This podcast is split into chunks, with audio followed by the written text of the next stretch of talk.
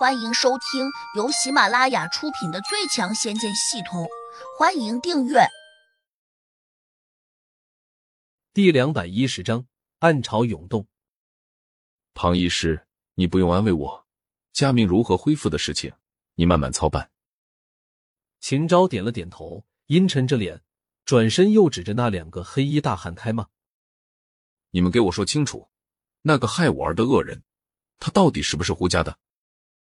老板，据我们的调查，那人叫胡杨，传说是当年胡家老三失踪的儿子。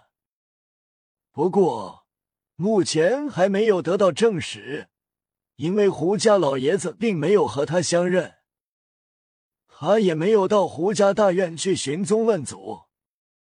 你们这些饭桶，办事效率真差！继续查，不管他是谁，胆敢害我家明！那我就绝不会放过他！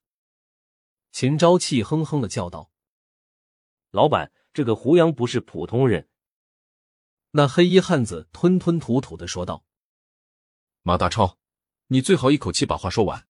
这小子到底是什么人？”秦昭吼道：“那个叫马大超的黑衣大汉苦着脸说：‘老板，据我们调查得知，胡杨是个修炼中人，而且功力还不低。’”不管他功力有多高，你们都得想办法把他给我抓回来。尤其是现在，既然胡老爷子没有和他相认，那正好，我们就不要把他当成胡家的人，所以要尽一切手段把他拿下。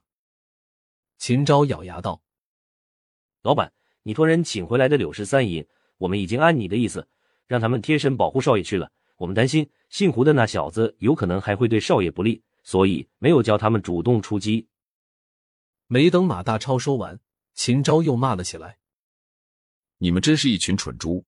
难道你们不知道，最好的防守其实是进攻吗？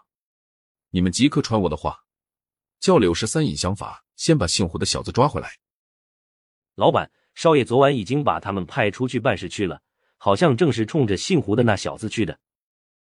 马大超忙又回道：“秦昭点了点头，表示满意。”我儿果然像我，出手果断，不错不错。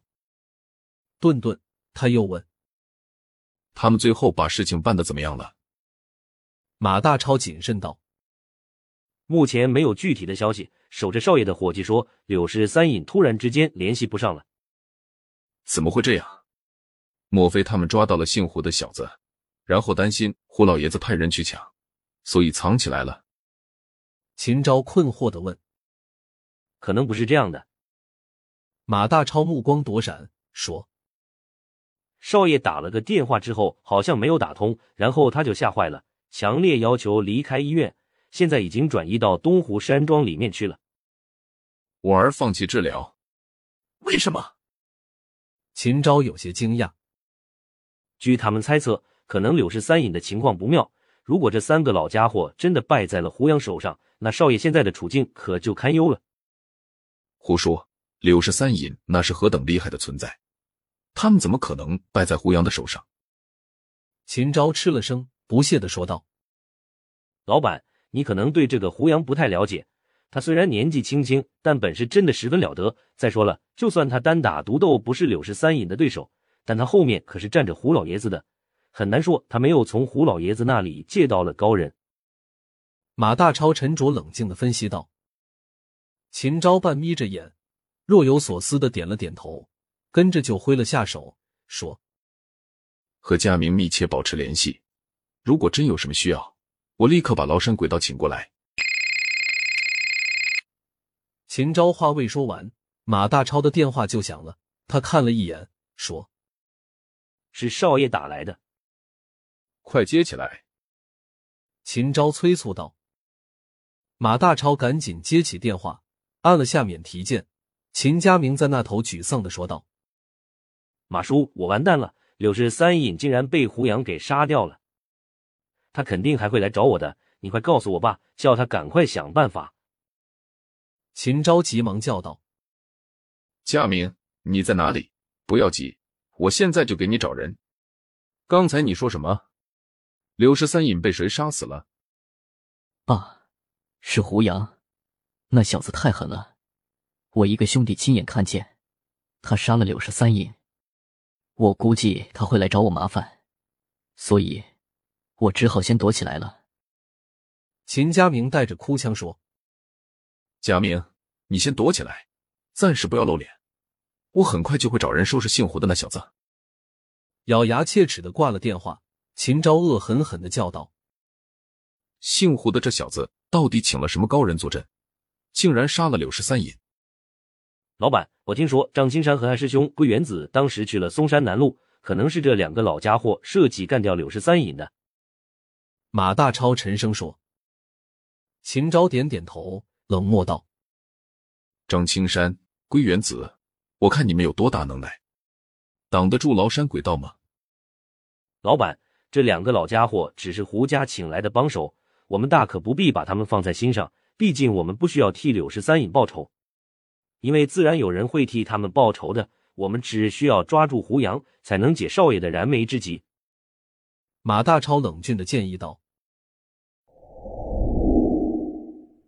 胡杨赶到仁爱医院时，按照胡雅提供的信息，他到了住院部五楼特护室，但是却没有找到秦家明。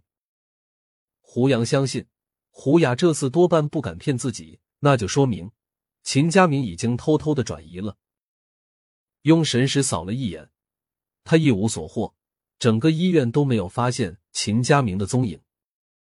胡杨暗自想：秦家明是那种睚眦必报的小人，何况自己割了他的肉根，他肯定还会找人替他报仇。那好，自己就在青竹帮等他。胡家大院对于胡杨来说实在太过陌生，他压根儿不想到那里去，也不想和胡老爷子相认。他暂时还不想去找胡学军和胡学民这两个叔伯，因为他必须先弄清楚自己父母当年的情况。李莫心很惊讶，因为他之前一直以为胡杨这一走可能不会再回来，没想到胡杨会主动到青竹帮，而且还大有在这里面常住的意思。本集已播讲完毕，请订阅专辑，下集精彩继续。